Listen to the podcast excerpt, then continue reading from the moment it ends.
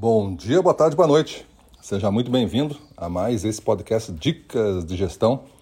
Eu sou Gustavo Campos, instrutor-chefe do Ressignificando Vendas, e o nosso tema de hoje é indicador de atenção e importância do cliente.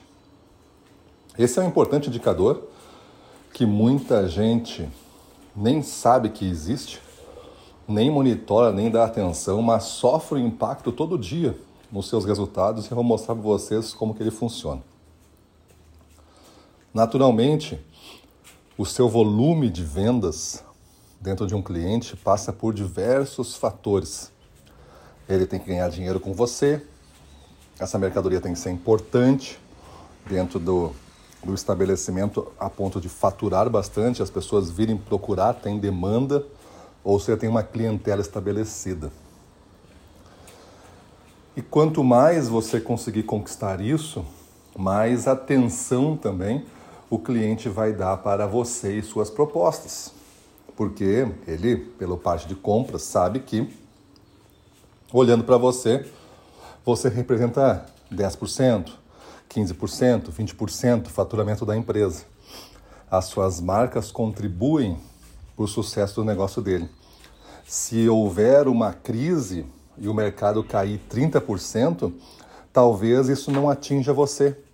Por quê? Porque ele vai continuar acreditando na solução para a crise, que é vender as coisas que ele mais acredita, mais dá atenção e importância, então.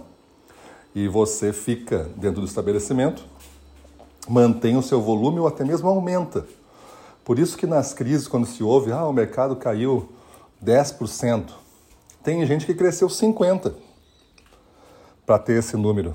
E tem outros que não caíram 10%, caíram 50% também. A média foi 10%. Qualquer crise, esses balanceamento de posições acontece.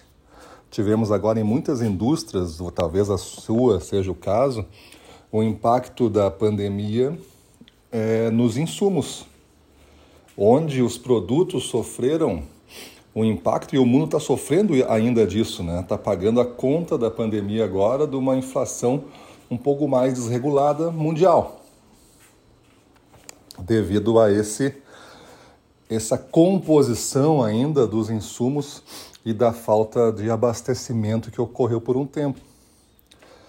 E aí chegamos hoje em você de novo e o indicador de atenção e importância que você deve manter.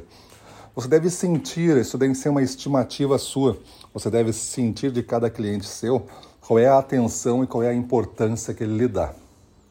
Se você considerar que aquele cliente lhe dá alta atenção e alta importância e você não tem um volume bom, isso é sinal que você não está vendendo. Você não está vendendo porque você não está vendendo. Então você vai ter que começar a vender. Porque ele já está lhe dando atenção e ele lhe considera uma marca importante, só que você não escala a venda, então tem um problema com você. Você tem que mudar os argumentos, tem que mudar as ofertas, tem que tentar abrir esse espaço dentro do cliente para o volume acontecer. Mas se você tiver pouca atenção do cliente, pouca importância que ele lhe dá, e você vende pouco, isso é o normal que pode acontecer. Essa relação está normal. Onde você tem que trabalhar? Na conscientização dele da sua importância para o jogo, dos seus diferenciais únicos, do que, que você agrega. Que você não é mais um igual aos outros. Então toda essa construção mental vai vir antes da venda.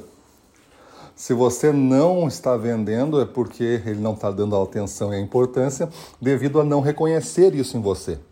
Ele não está entendendo por que, que eu tenho que estar com você.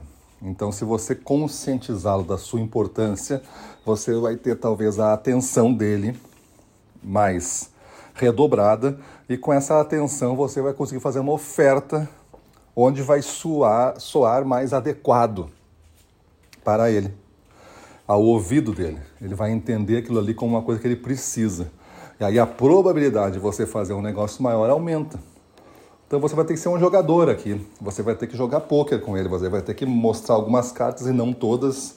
Vai ter que blefar algumas vezes. Vai ter que aumentar a aposta. E vai ver se ele acompanha nesse jogo. Com o tempo, esse jogo sendo jogado conscientemente, e não ao acaso como acontece, né? O acaso é você vai lá e deixa o cliente decidir se compra ou não.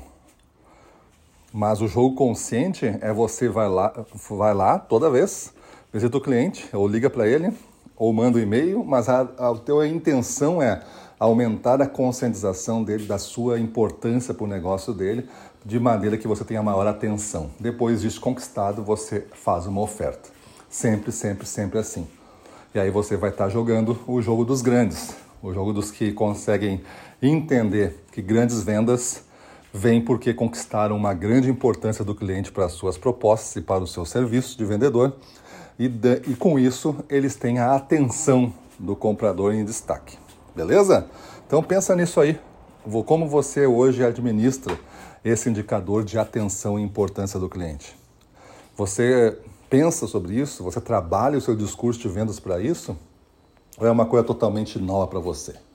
Então, muda isso, muda a tua vida e vamos para cima deles.